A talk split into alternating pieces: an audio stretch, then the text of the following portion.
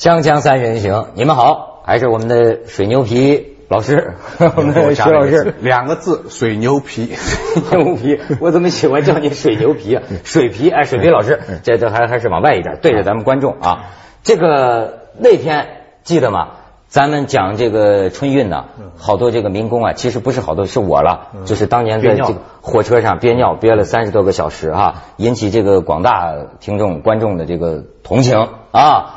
有观众呢给我发来了这个新闻啊，我看了这个新闻，我有一个感触，就是当年我坐火车的时候，要是早看见这种疗法，我就不会憋尿了，一路上自己还解决的挺美。哎，这新闻我得请两位这个专家学者，你们得议论议论，这事儿太怪了。这个说来自三秦都市报啊，这个以前浑身无力，上不了楼。现在走四五十里路都没问题。今年七十三岁高龄的李普老先生，鹤发童颜，精神倍儿棒。说起自己的养生之道，李老先生说出两个字：喝尿。我刚才注意到你说是三秦都市报吧？对，陕西的是吧？对，咸阳那一带。呃呃，灞桥，灞桥柳啊，灞桥柳在哪里呢？灞桥区西安。如果这个新闻出在咸阳那一带，我觉得是不奇怪的。咸阳是个鬼城。啊，鬼城，这个以前有好几起这样的这个五迷三道的事情啊，都是有咸阳那个地方。这个，你就是说这个报道是五迷三道的？你不觉得这是五迷三道吗？哎，你要讲这个要谨慎，要谨慎。我发现你们俩一人有一担心，徐老师呢就担心咱们这个午餐时间呢讲这个事儿啊，观众能不能接受？你呢这是说是会不会是五迷三道？但是我跟你说，几百万人都会告诉你们不要有这个顾虑，不要有这个担心。中国有尿疗协会，据据说，称尿协。据报道，中国三百多万人喝尿。不，你你说的这个尿疗协会是官方批准的，还是什么民间组织，还是或就协会呢？理论上一定是民间组织，嗯，而中国的民间组织呢，一定是官方批准的。那那你们做协呢？当然就是这样啊，官方批准的民间组织都有干部级别，不过尿协不是同样的情况，你别把尿协跟作协相比。说，如果他尿协是批准的，人家跟你作协有什么区别啊？当然是一样的了，你不能说到自己的时候一本正经，说到人家尿协的时候就这个，呃，对对，人家说成是黑社会尿协也是协，这个凭 人 人平。我现在是怀疑有没有这个尿协啊？报纸上说，我给你讲讲故事啊，这这有意思。李刚刚才说这李普老先生哈，他以前患有高血压、心脏病、糖尿病、气管炎多种疾病，后来他知道这个尿疗法之后，坚持每天饮尿，到现在已经有七八年的尿龄了。如今李老先生走到哪儿随身都带着杯子，每次上厕所就顺手接一些 喝下去。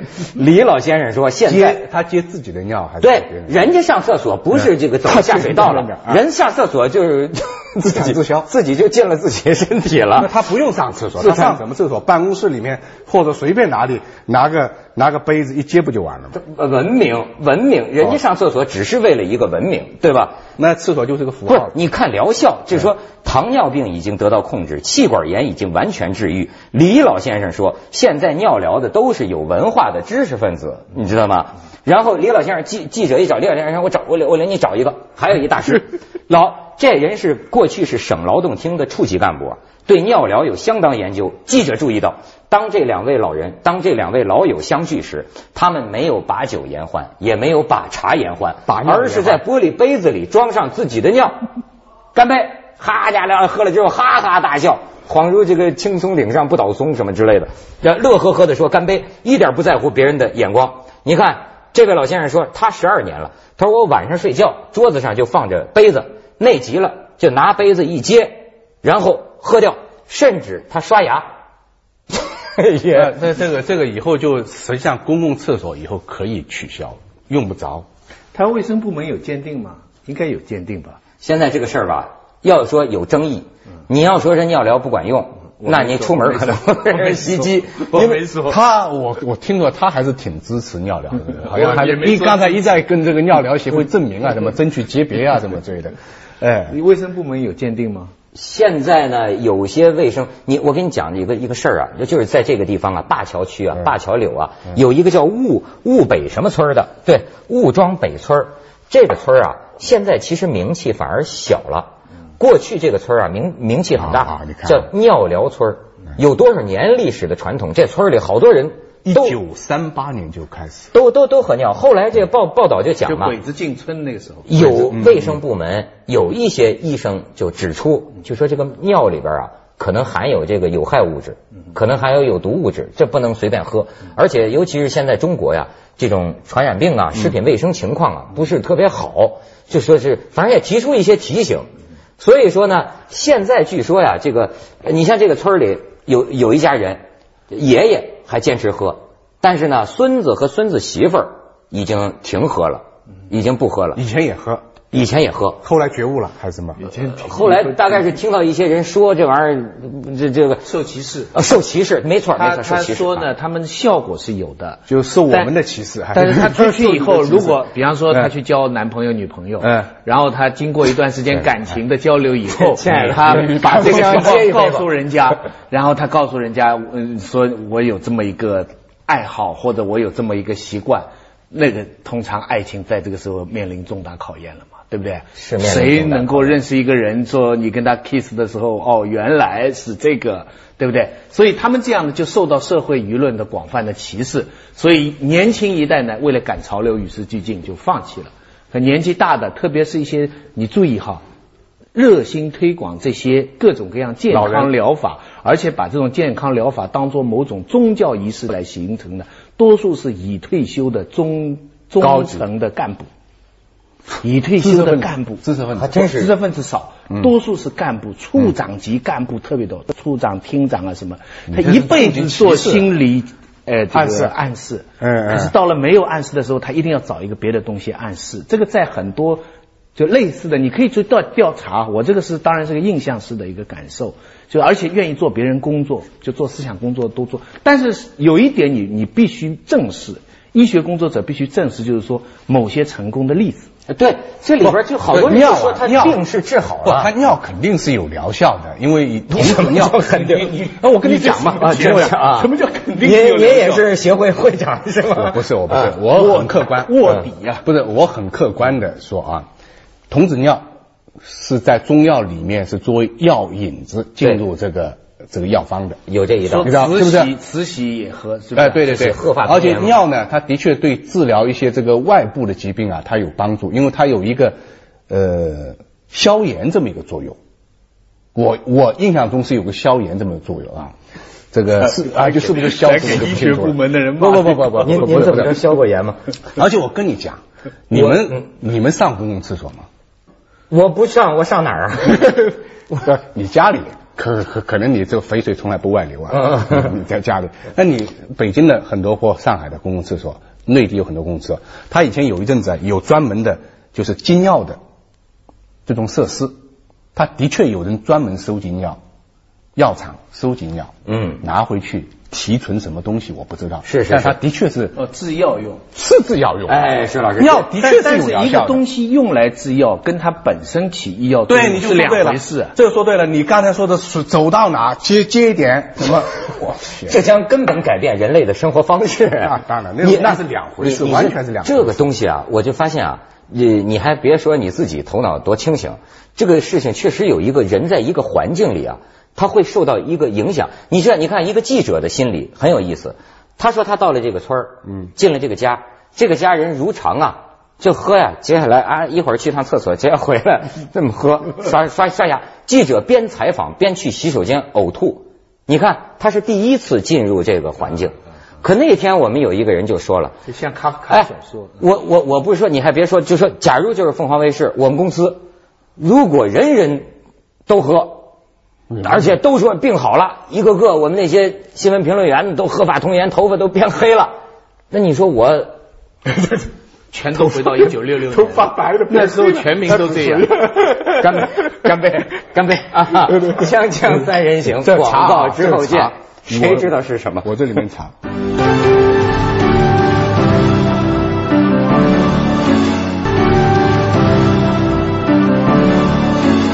我有两个亲戚哈，是我我很近的亲戚，他们呢前些年呢就相信了一种一种呃叫我不讲他的名字了，就是说总而言之是有一个人，我看过他录像带，他就是说他能够帮人家治病，嗯，然后呢，他不仅是治病，然后他说他这个功可以放在茶叶里，然后这个茶叶嗯就卖的很贵，叫什么信息茶信息茶什么东西。然后还有一些袋子，盐心嘛以前有个然后呢，然后这这个我这个亲戚呢，一个呃老太太，一个她的女儿呢，他们就相信这个了。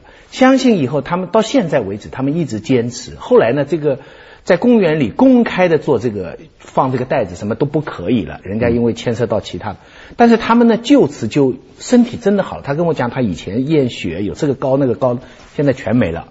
然后要吃什么补药，全都不要了，而且身体真的就很好，而且他那个媳妇啊，后来还赚的，就是中外合资公司，钱也赚了很多。整个跟我讲，他给我讲的事实就是说，他自从那个十几年以来，他的身体状况天翻地覆。那么我就想，当然她家里人，她的丈夫大学教授就不相信这个，他们就是一家就是完全不同的。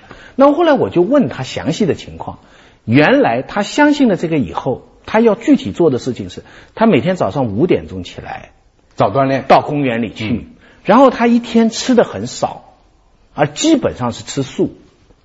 我我相信单单这两条，你说我们好端端的人，我要是能够有一个东西驱使我每天五点钟起来走路走多少多少路，然后我吃的方面又是非常的节俭有规律，睡觉也睡得非常早，身体自然会好，对不对？他是这样，政治上有追求，啊，思想上有信仰，这个人就很坚定，这有什么坚定的关系？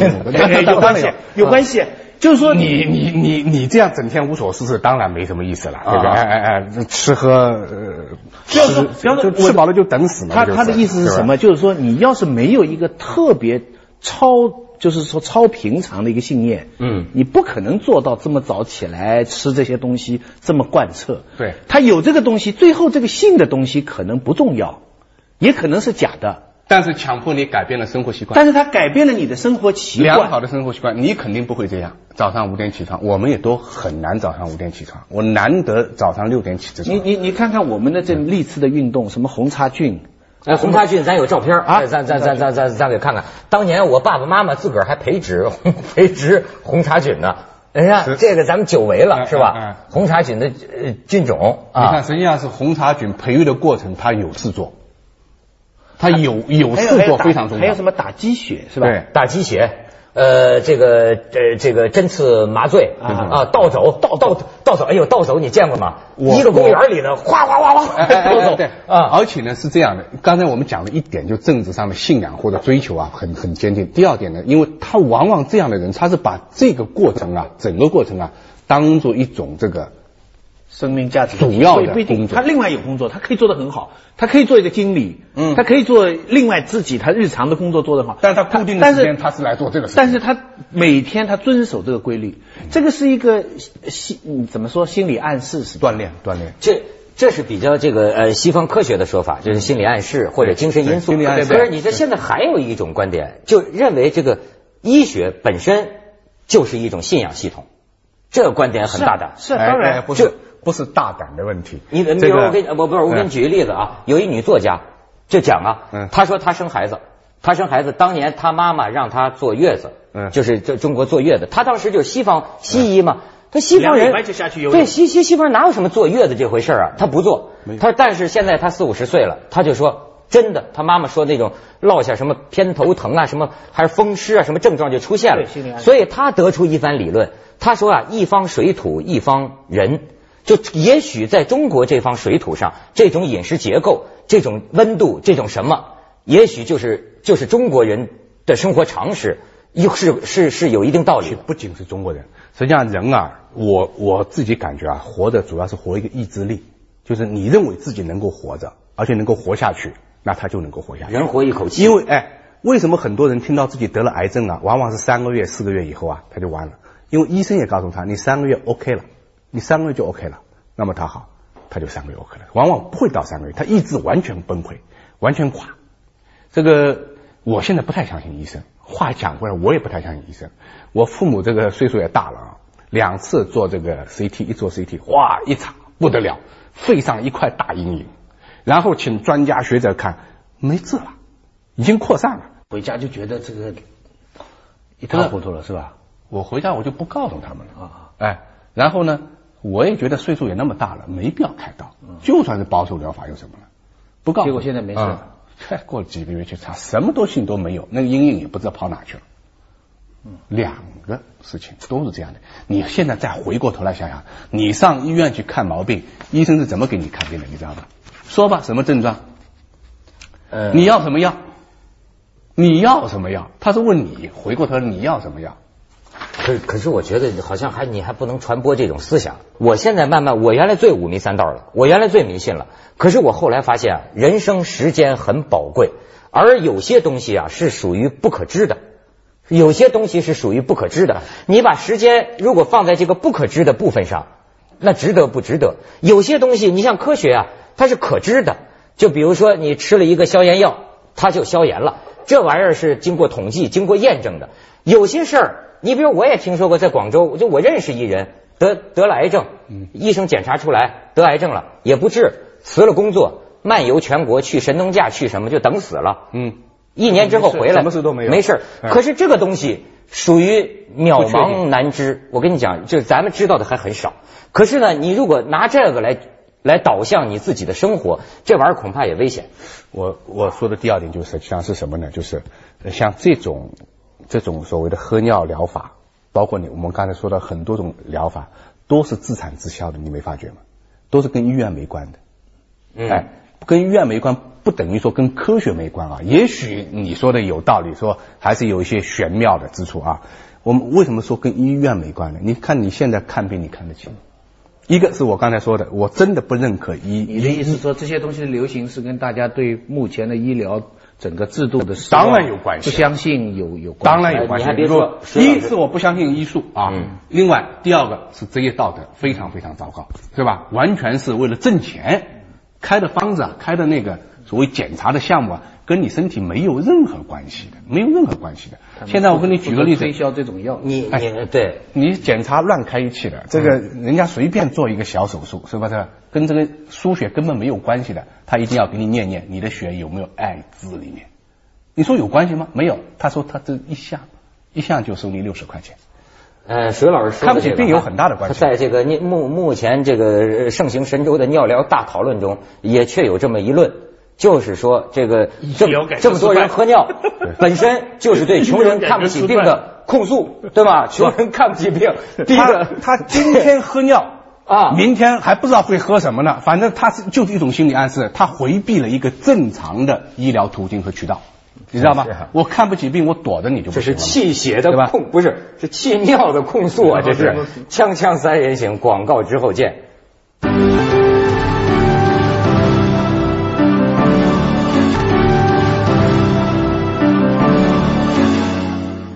呃，我作为一个这个非常渊博的学者啊，对于这个学术也做了一些研究。我哎，我现在发现啊，人呐、是种非常奇怪的这个动物。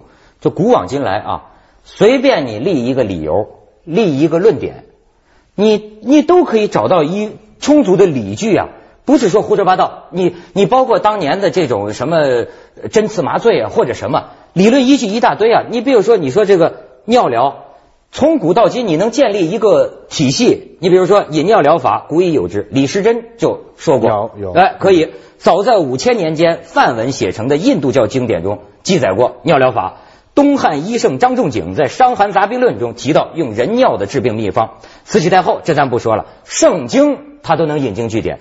圣经上第五章第十五节提及，你最好喝自己的水，或有井中涌出的水才好。其中自己的水指的是什么呢？你说明这不光是咸阳呃这个陕西那个地方，嗯我们国内有人喝，而且这个古已有之，老外也喝。我这我觉得有人爱喝尿，有人喜欢尿血，没关系。但是中国人千万不能什么都搞成运动。李时珍如果这这种这种这种东西啊，你而且中国人的这种宗教观啊，我自己是非常非常的不赞成。就是说，一定要眼前看到好处，再把它作为宗教。这这是宗教吗？我就觉得始终我所以在某种意义上你你你去西方的所有，包括印度那，没没好处，我过去干嘛宗教了。对不，那那其他所有的宗教国，所以为什么说中国不是宗教国家？就这个道理，那是就是我们的文化的。那也不对不对那你印度啊，你其他地方，你去地方，他就是告诉你，你信这个，你这一生对你没什么好处的，嗯只是为你来来生有好处，不管他求来世还求现世啊，你只要讲行善积德，我觉得就有它的存在价值，是好处。我也不同意你说的这个中国不是个宗教国，因为中国太大了，而且宗教太多。你比如说麦加朝圣，我们这回还牺牲了几个同志呢，是不是？哦我们中我每年都有，呃就每一次大的那个发生这个事故都有中国去的，都有中国去的。那你搞什么运动都可能会死人的。你说他绝对不是说有什么好处去的，也也也未必是什么，你导但是刹车，那个那个。